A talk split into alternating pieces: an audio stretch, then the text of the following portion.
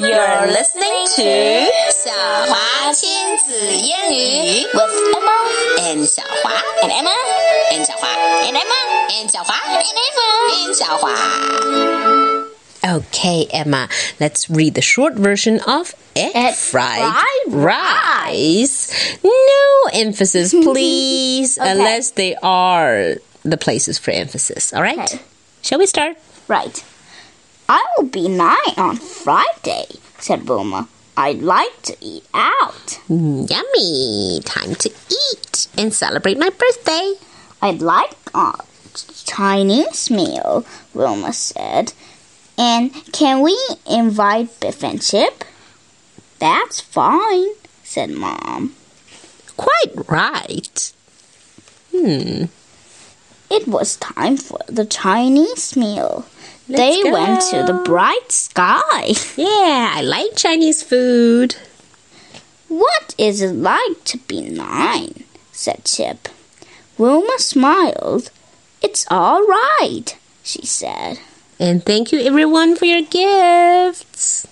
What do you like the best? said Dad.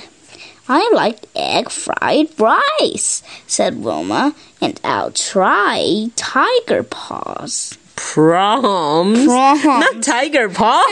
你要吃虎掌吗 I don't think so. Tiger proms. Then all the lights went out.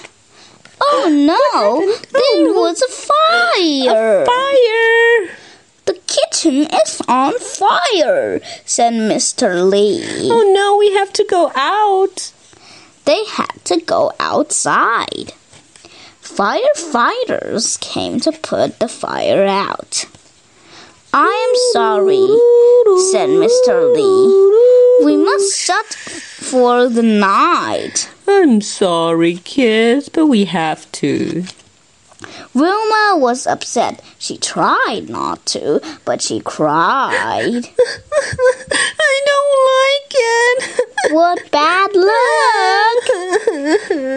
It is sad to see Wilma cry, said Mr. Lee. Come back Sunday night. I'm sure you will like this one better. On Sunday, Mr. Lee put on a feast. Smile, said Mr. Lee. This is so kind, said Wilma. Thank you, Mr. Lee. Oh, a Chinese dragon. I had my egg fried rice, said Wilma, and such a nice time. Thank you. You're welcome.